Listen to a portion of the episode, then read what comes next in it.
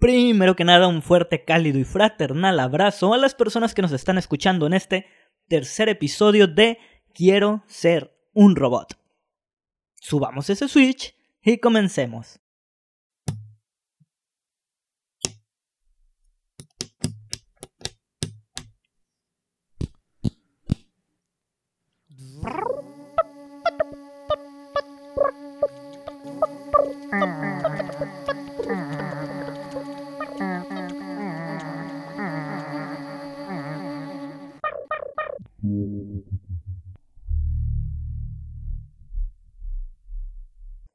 En los años 90, un grupo de amigos intentó demostrarnos que para vencer el mal era necesario trabajar en equipo, pues como bien dicen por ahí, varias cabezas piensan mejor que una.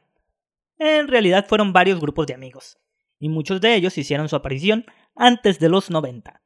Tuvimos amigos tortugas adoptadas por ratas que además eran ninjas, conocimos amigos felinos que luchaban contra otros humanoides, y también tuvimos amigos motorratones pero había un grupo que destacaba sobre los demás. Puede ser que por sus trajes coloridos y ajustados, o por su manera de asignar colores un tanto racista, pero que destacaba sobre todas las cosas por tener a su servicio nada más y nada menos que un equipo de robots dispuestos a ser conducidos por ellos. Así es, estamos hablando de los Power Rangers y sus Swords, en su primera generación, los cinco Swords se unían para formar un robot todavía más grande llamado Dino Megazord, uno con cualidades distintas y únicas, con respecto a las de cada Sword tenía en lo individual. Esa imagen me llevó a pensar que esos cinco Swords se asemejaban a un grupo de ingredientes que en algunos casos pierden cualidades en cuanto a sabor en lo individual, pero que al integrarse en un nuevo platillo ganan en sabor. Habiendo dicho eso, es momento de presentar a nuestra coanfitriona de este episodio, aunque yo sé que ella prefiere ser llamada invitada, pues yo sé que es más por amor que por ganas que ha aceptado estar aquí, ya que no es muy aficionada a hablar en público o frente a un micrófono. Ella es Roxana Cabral, chef repostera y quien a sus 23 años fundó su propia repostería, que hoy lleva por nombre Cabral. Bienvenida. Hola, este, muchas gracias. Sí, la verdad estoy muy nerviosa, pero a ver, a ver qué tal. Muy bien, nerviosa porque yo sé que te cuesta trabajo. Hablar en público, pero también hablar en un micrófono. No es como que tu parte favorita de, del día, pero muchas gracias por estar aquí. Si hay algo evidente en el mundo de la gastronomía, sobre todo cuando hablamos de ella como una profesión, es que tarde o temprano todo se vuelve trabajo en equipo, en mayor o en menor grado, pero inevitablemente se va sumando gente a la cocina. ¿Qué tan difícil fue para ti dar ese paso del trabajo individual al trabajo colectivo? Creo que es una de las etapas, no sé si de la más difícil porque sé que me faltan varias etapas, pero es algo que no te enseñan en la escuela, ni hay un maestro que te esté enseñando de cómo debe ser el trabajo en equipo, pero siento que conforme van pasando los días vas aprendiendo, vas conociendo a cada persona y es bonito ver cómo tu equipo este responde y está ahí contigo haciéndolo como a ti te gusta, pero yo a mí me ha costado demasiado, no porque mi equipo sea malo, sino porque no tengo un carácter fuerte de mandar, de estar guiando a las personas, pero eso es cosa de mi personalidad, no, no que sea un equipo malo, al contrario, siento que tengo un gran equipo, cual, todas son muy buenas en su área y la verdad estoy muy agradecido con eso. Ahorita que dices que en la escuela no te enseñan a cómo trabajar en equipo, eh, yo, por ejemplo, para ser honesto, en la primaria y secundaria no me gustaba hacer trabajo en equipo. No porque me caguen las personas, Además, la mayoría de las veces el equipo estaba conformado por tus amigos, lo cual significaba trabajar con gente con la que querías estar. Pero lo que a mí personalmente me parecía complicado en la mayoría de los casos era llegar a acuerdos en cuanto a cómo, cuándo y dónde hacer las cosas. Es cierto que entre más miembros más diversidad de ideas y un mayor número de posibilidades y algunas de esas ideas van a terminar siendo contrarias respecto a otras y habrá que decidir y habrá algunos que no estén de acuerdo con los resultados o las decisiones tomadas. Creo que en la escuela, cuando te dejaban hacer trabajo en equipo, sorteando a los integrantes o siendo impuestos por el maestro, o él te decía, tú vas con tal persona y tú con otra persona, es lo más cercano a tener un trabajo dentro de una empresa. Pues tienes un objetivo que. Eh, un objetivo en común junto a un grupo de personas con las que puedes coincidir o no en más de un aspecto. Incluso a veces tienes que trabajar con personas que ni siquiera te caen bien, ¿no? pero tienes que sacar el trabajo adelante. Estoy consciente que en tu caso es distinto. Tú armaste tu equipo y tú eres la líder de ese equipo. Y los demás, quieras o no, tienen que sujetarse a tus indicaciones. Pero con ello también crece el nivel de responsabilidad que recae en, en tu persona. ¿Qué dirías que es lo más difícil de ser la líder en un equipo? Creo que son muchas cosas, como lo acabas de decir, el peso que llevas como ser la líder, la responsabilidad en todos los ámbitos. En mi caso, pues que un pastel salga bien, que se entregue bien, que esté bien decorado, desde que lo piden hasta que lo entregan.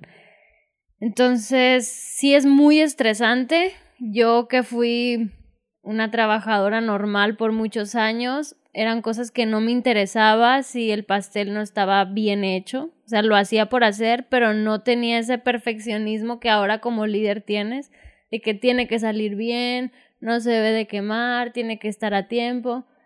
Y sí está muy pesado porque tienes que estar en todo. Y como te digo, no es algo que te lo enseñan, poco a poco lo vas adquiriendo.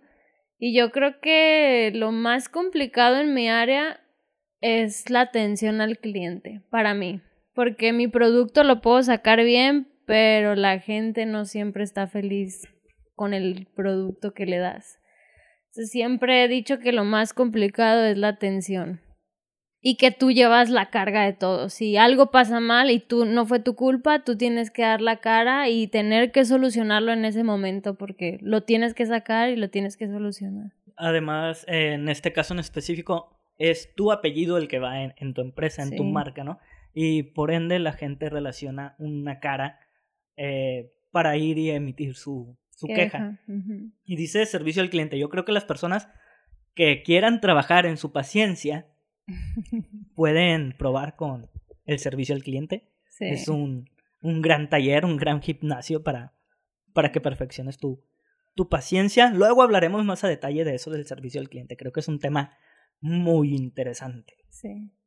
Ahora, nos dices tus complicaciones sobre eh, ser una líder, las dificultades, pero hay otra cara de la moneda. También hay muchas satisfacciones, porque los logros se disfrutan más cuando estamos acompañados. Así que, ¿qué es lo más bonito de ser la líder de tu equipo?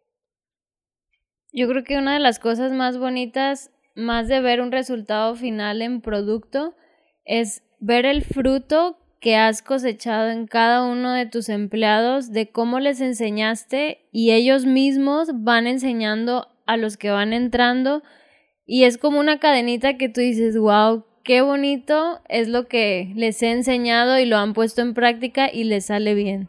Es una satisfacción que tú te quedas como un maestro, supongo, que al ver a sus alumnos que han aprendido algo, siento que es de lo más bonito, que lo que, que les gusta, que tú siembras esa esa frutita en ellos de que aunque no sea su pasión la repostería, haces que les guste, que les emocione y obviamente ver un resultado final, no sé, algo que hicimos entre todos o un día muy pesado que sacamos todo en orden, es lo más satisfactorio de, después de horas y horas de trabajar. Y bueno, hablábamos de eso, son triunfos colectivos, ¿no? O sea, la satisfacción de todo en equipo y finalmente termina tú saboreando esa, esa satisfacción. Eh, los equipos de un deporte, que son varios elementos que conforman el equipo, dicen que se disfruta más el triunfo porque es un, un triunfo compartido, ¿no? Sientes que hiciste una parte del trabajo y todo, eh, el premio mayor es, es, para todo el equipo. Y que los triunfos de deportes individuales, sí eh, sabes que tú eres el completo héroe de toda la situación, pero también el festejo es más corto, se diluye más rápido, ¿no? Como que el logro es instantáneo. Ahora, dices que te gusta enseñarles, que aprendan y demás. Creo que en la cocina principalmente es una de esas profesiones o, o carreras en las que no dejas de aprender. O sea, constantemente te vas a te vas enfrentando a nuevos retos o tú te vas planteando nuevos retos y tienes que estar en una formación constante. ¿Cuándo dejas de ser estudiante en, la cocina? Creo que nunca. Nunca dejas de aprender. Hay veces que tú dices, ah, esta receta me la sé súper bien y te sorprende y no sale la receta porque la repostería es muy exacta, tiene que ser todo pesado, todo así súper exacto y si no, no sale. Y la verdad, yo todavía dudo de cuando ya está una mezcla bien, un pastel bien. Nunca, nunca dejas de aprender y también es divertido porque deja de ser rutinario lo que estás haciendo y te sorprende y te sale otra cosa y y al mismo tiempo quieres aprender y aprender más y más y más. La cocina que me consta un poco por el grupo de amigos que hemos ido formando con el paso del tiempo, que primero eran tus amigos, pues, pero me he ido integrando poco a poco. Eh, les comento que en la cocina hay técnica, hay tiempo, hay temperaturas, hay medidas, no sé, todo es como que muy, muy cuidado y sin embargo siempre hay lugar para la intuición. O sea, tú ves algo en, en tu mezcla o en tu platillo y dices, ay, algo anda, algo está mal. Y, y, puede que hayas hecho revisión de todo, pero hay factores que, que van influyendo, ¿no? Cómo está el día, la temperatura, el clima, no sé, hay muchas cosas que suman y que vas ganando quizá con la experiencia, que es lo que vas desarrollando con el paso del tiempo y que a veces las recetas eh, no lo son todo para obtener lo que quieres, ¿no? El platillo ideal, por más que las sigas. Sí, de hecho, tus sentidos se van, se desarrollan más, el olfato, la vista, muchas, muchas cosas vas adquiriendo. Yo creo que más el olfato, pero, o el gusto también, pero antes de probarlo, tú vas viendo si una mezcla está bien o de plano está mal. O si la receta la siguieron o no, aquí no hay mentiras. si, si le pusieron de más harina, te das cuenta al hacerla. Los vas, vas conociendo la mezcla, como tus hijos, los vas conociendo. Vamos a regresar poquito al trabajo en equipo. Tengo la fortuna de conocer a las personas con quien trabajas. Y sé que tienes un equipo muy diverso. No tanto como los Power Rangers, pero sí hay variedad en cuanto a edades. ¿Crees que eso ayuda o perjudica el trabajo en equipo. Tanta diversidad en cuanto a edades y también en, en formación o profesión.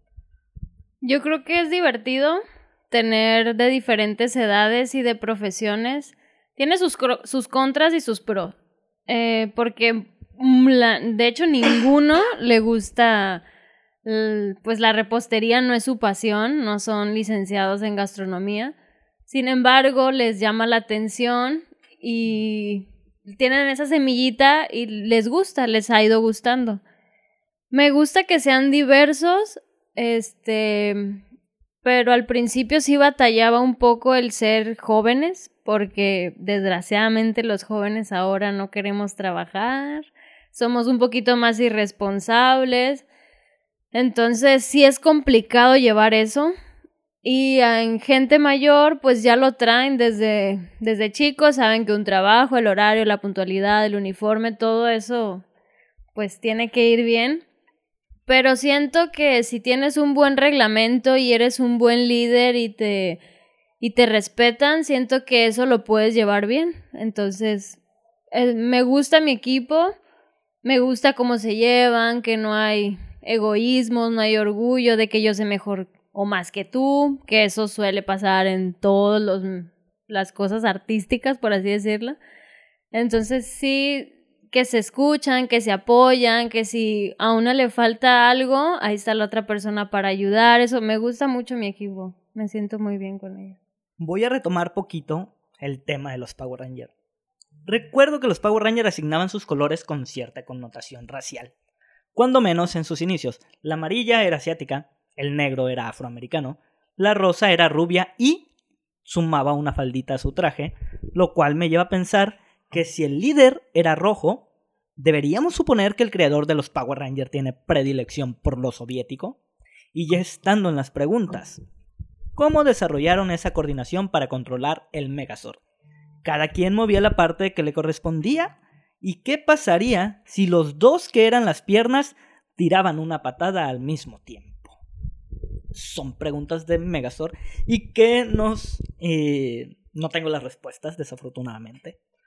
Pero sí habla un poquito de la coordinación en un equipo.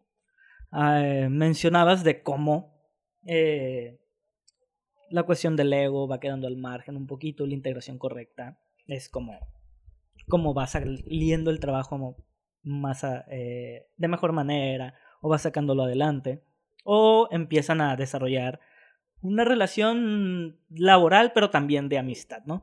Que a veces también es un riesgo, a veces puedes pasar la línea de amistad y se vuelve más complejo eh, llamar la atención o no sé, X situaciones.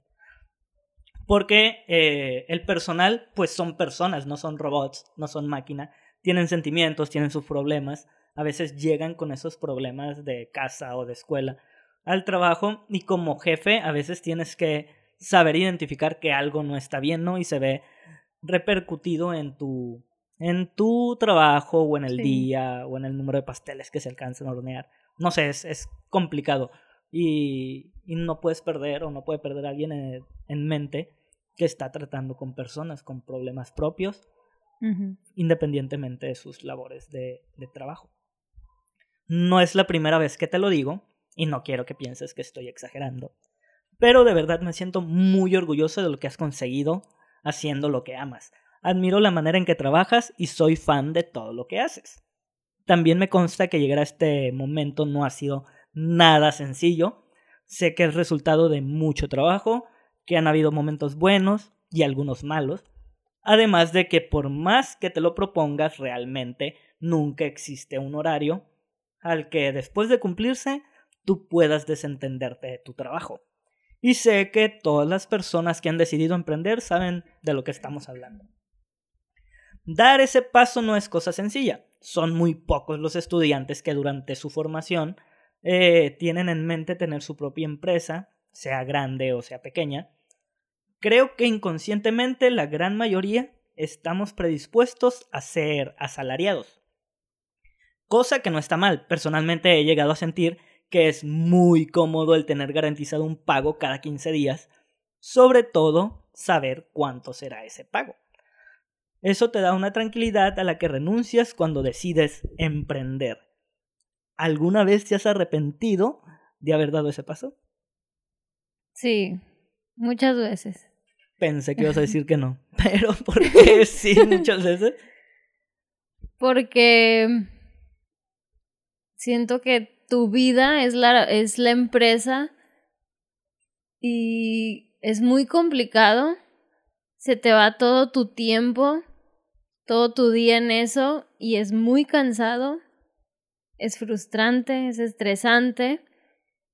Y sí, muchas veces he querido tirar la toalla y dejarlo todo, pero al mismo tiempo pienso en todo lo que tengo y todo lo que llevo y eso me anima a seguir con, con lo que tengo.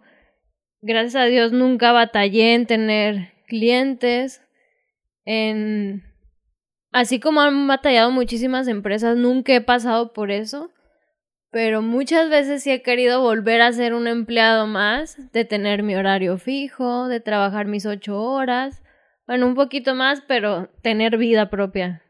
Y cosa que cuando emprendes no tienes vida, no tienes dinero, no tienes nada, tienes una empresa que hay que alimentar y seguir y seguir. Pero ahorita, ahorita, la verdad no estoy arrepentida, al contrario, estoy muy feliz de lo que tengo, pero eso sí me pasó, yo creo que los primeros tres años, que son los más complicados, pero sí me arrepentí muchas veces. Eh, sí, supongo que es complicado, es un bebé que tienes que estar Sí. alimentando constantemente y no sientes. Es como un bebé que alimentas constantemente y no hace gracias. Sí, Eh, no es divertido. No es divertido. Ahora, es la elección de carrera o elegir a qué es lo que te quieres dedicar. No es la cosa más sencilla del mundo. Incluso creo que nos llega en un momento de inmadurez donde no sabemos ¿Qué hacer? qué hacer. Y la siguiente pregunta es, ¿en qué momento de tu vida te diste cuenta que querías dedicarte a la repostería? O a la gastronomía en general, no sé. Mm, la verdad es que nunca fue mi sueño. es algo extraño. Yo realmente me metí a estudiar gastronomía porque la carrera inició aquí en Mazatlán. Dije, pues si quedo, pues le entro y si no, pues a ver qué. Nunca tuve esa opción. No era mi pasión como mucha gente en mi salón de que no, si amo cocinar, la verdad yo odiaba la cocina. Y el entrar ahí creo que me me ¿Abrió los ojos? creo que me abrió los ojos para me, me creó una espinita en conocer más, en informarme más. Y fue justo a mitad de carrera que me empezaron a dar repostería. Tuve un profe muy malo, que eso hizo que yo me pusiera a investigar en internet, bendito internet, y así empecé haciendo mis recetas. Y así me empezó a gustar la repostería, porque yo no sabía ni hacer un pastel. Es cierto que mi familia siempre es muy postrera, le, nos encantan los postres y mi mamá, yo recuerdo cuando era chica, hacía pasteles, empanadas. Nunca estuve ahí para ayudarle, pero siempre hubo eso de que siempre de- hay postre desde mi abuela. Entonces, no sé si de por ahí lo traiga, pero a partir de que yo me quería salir a mitad de universidad, dejar mi carrera, empezó esa hambre por conocer y saber más y ahí empecé a hacer recetas. Obviamente no me salían, muchas las tiraba, muchas se me quemaban y así fui poco a poco aprendiendo. Te hacía esa pregunta porque, como te digo, creo que la decisión nos llega en un momento de inmadurez. No sabes ni lo que quieres ni lo que necesitas. No, no sabes nada. Y hay tres interrogantes importantes al momento en que elegimos una profesión que ahorita que lo pienso encuentro más respuestas que en aquel entonces cuando tuve que tomar la decisión de qué era lo que quería estudiar, ¿no? La primera pregunta que pienso que deberíamos respondernos al momento de elegir una carrera es ¿qué quiero hacer el resto de mi vida? Porque el resto de una vida suena a un chingo de tiempo. O espero que así sea para la mayoría, ¿no? Que vivamos un chingo. Ahora, si creemos que una vida puede ser mucho tiempo, entonces, ¿por qué la respuesta a esa pregunta tiene que ser una sola cosa? No debería estar prohibido hacer muchas, eh, muchas cosas cuanto uno quiera hacer el resto de su vida, siempre y cuando uno se comprometa con cada una de esas cosas que decida hacer. Mm, segunda pregunta que me planteaba y que ahora busco un poquito de respuesta es ¿por qué querría hacer esto por el resto de mi vida? ¿O qué es lo que me mueve? ¿Por qué me levanto y hago esto todos los días? Si la respuesta es el dinero, creo que también está bien. La prosperidad económica no está peleada con hacer lo que te apasiona, ¿no? Finalmente, qué bonito que hagas lo que te gusta y que ganes dinero.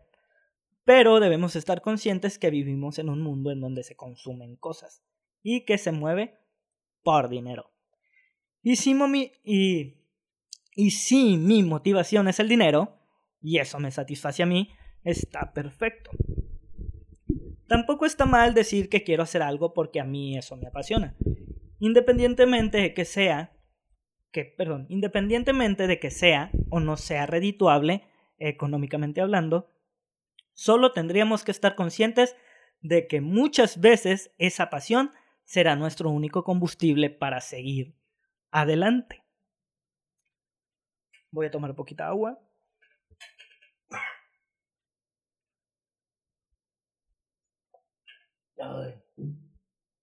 Me gustaría contarte y contarles rápidamente la historia de un pianista, mitad ucraniano, mitad alemán, nacido en la extinta Unión Soviética. Un artista en toda la expresión de la palabra, el cual no tenía otra razón para dar la bienvenida a un nuevo día que la de poder tocar el piano. Su apellido era Richter, como la unidad de medida que cuantifica la energía liberada en un terremoto, y Richter mismo era un terremoto, al momento de interpretar. En un mal día, Richter podía fallar notas y pisadas por el simple hecho de no tomarse el tiempo de contar hasta 30 antes de iniciar el concierto. Él creía firmemente que una vez sentado tenía que contar hasta 30 y empezar a tocar. Una vez en Italia, según él, eh, le da a unas personas, a un biógrafo, le cagaban las biografías, pero pues en las pláticas salió esta información. Una vez en un concierto en Italia, contó hasta 24, porque estaba haciendo mucho calor, estaba harto, y dijo, no, hasta aquí llego, cuento hasta 24 y empiezo a tocar. Dice que por haber contado hasta 24, ya el concierto fue un asco. Falló en varias pisadas, falló varias notas, y en su cabeza estaba eso de que hubiera contado hasta 30, ¿no? Tenía rituales muy raros antes de cada concierto. También se dice que fue de pocos amigos, porque poca, eh, porque poca gente le toleraba. Le gustaba rodearse de gente que admiraba, músicos y artistas diversos en su mayoría. Richter era muy, muy raro. Dicen que era eh, homosexual, pero no libremente vivía en la Unión Soviética. Estaba prohibido ser homosexual y había un castigo. Y él nunca quiso salir de, de su país. Era, tenía un temperamento muy raro. Tenía un carácter muy complicado.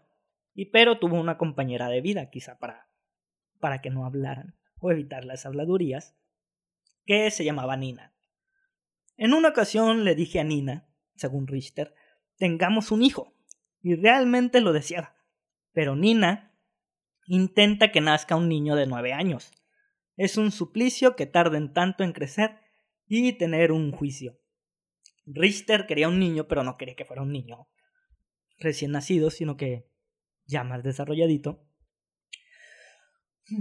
Es como tu empresa, ¿no? Decías, es un bebé que tienes que estar alimentando y hasta los tres años como que hace gracias y ya me gusta tenerlo, pero mientras era muy complicado y no es tan descabellado. Yo muchas veces he hablado que, ay, ojalá y el bebé lo pudieras tener al año. Sí. Para que corriera, hiciera gracias. Bueno, no corriera. Hablara. Hablara. Hiciera cositas que te hicieran reír.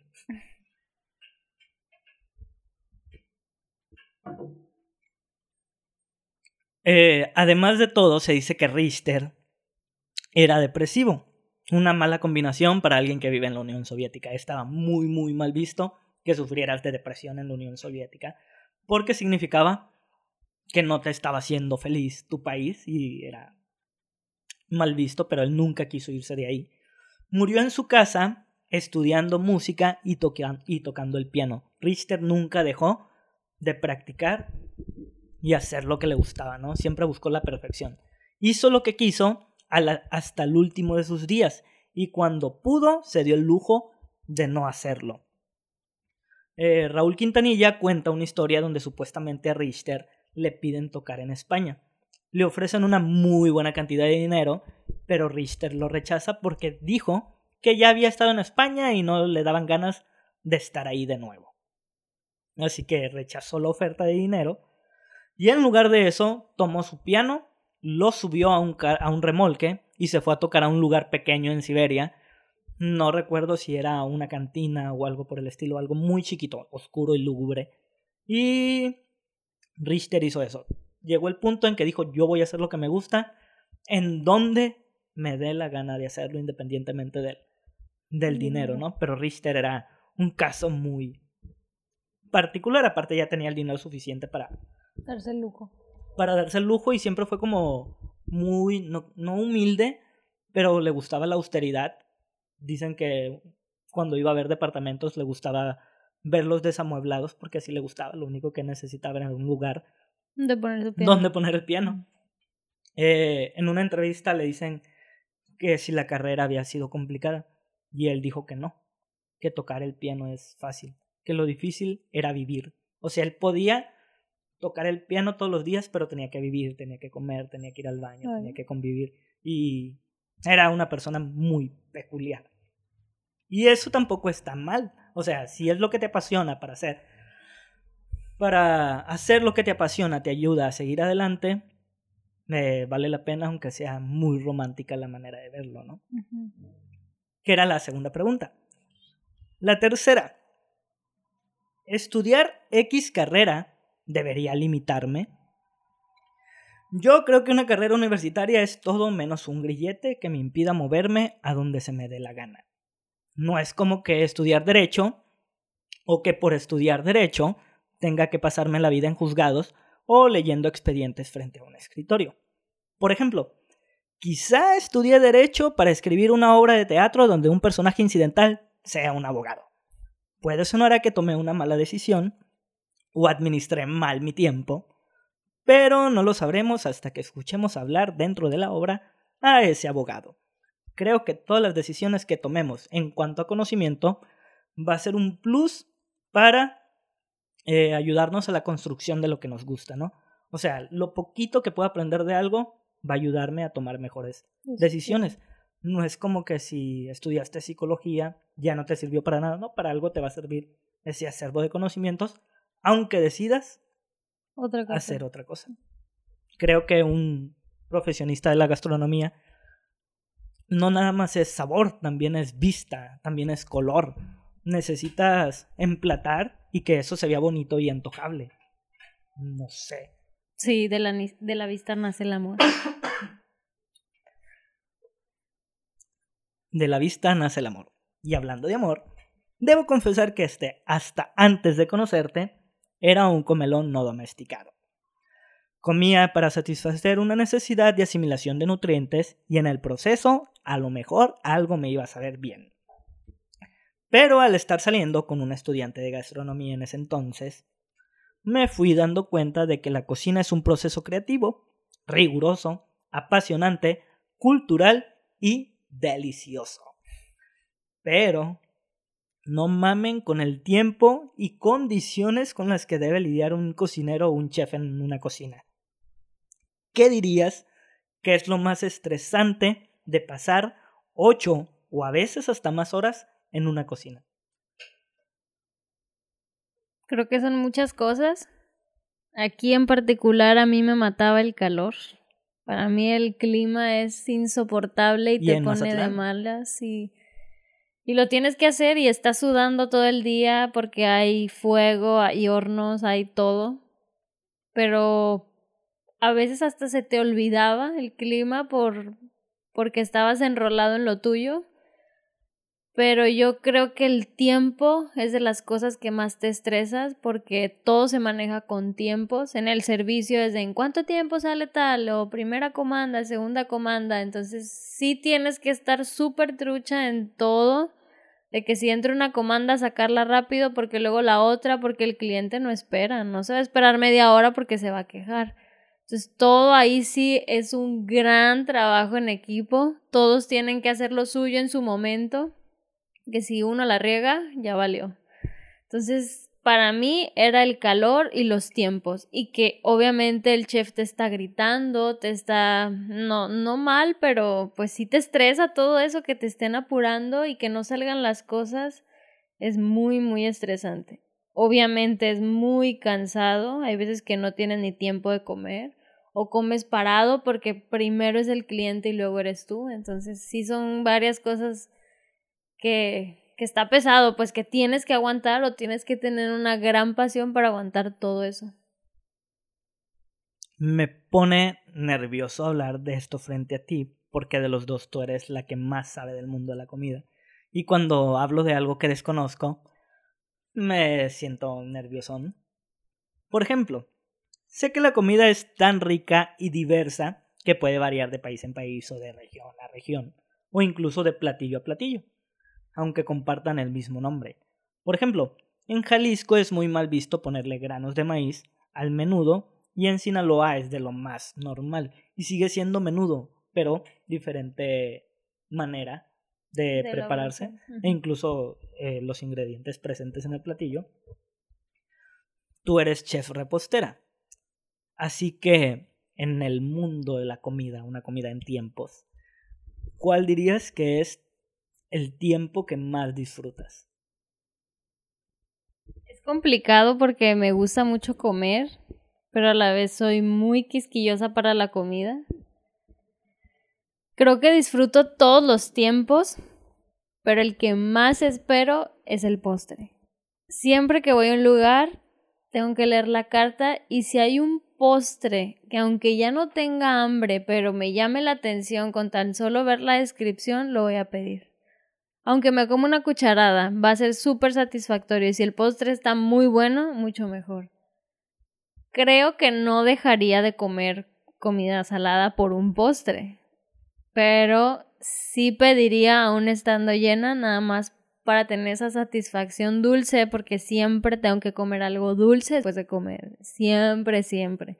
Siempre hay un hueco para el postre para mí. En cambio, para ti no. Para mí siempre así. Prefiero dejar un pedazo de carne para comerme un postre. Yo creo que el postre es el más esperado.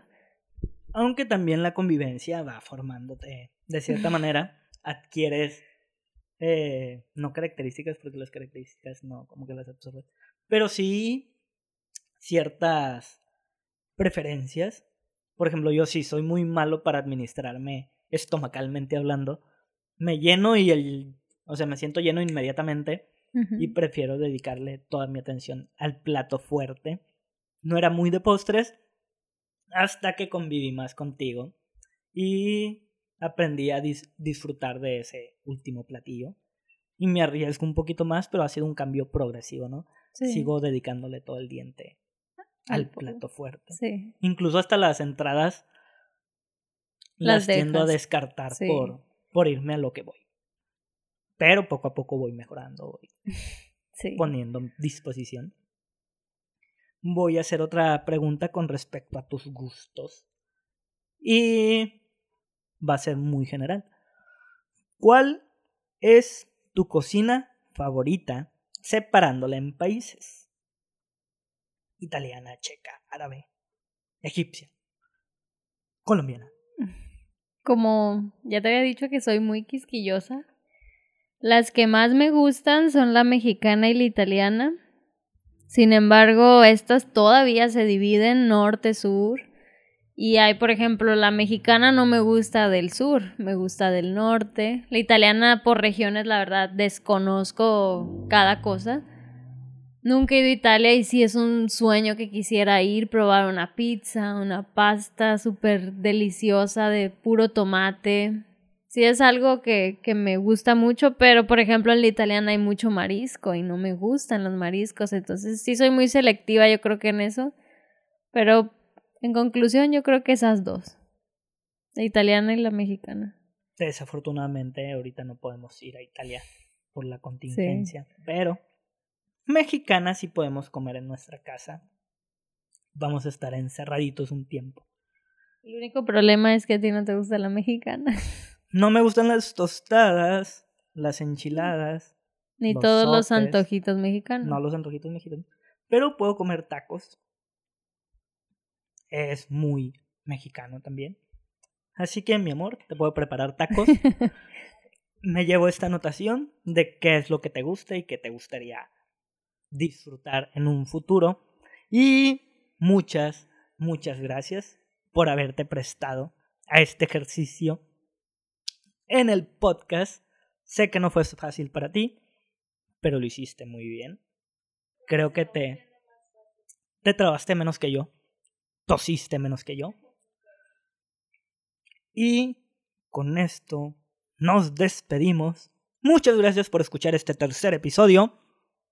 Y estamos listos para bajar el Switch. Pero primero que nada, cuídense mucho. Que todos estén sanos. Que su familia también esté muy bien.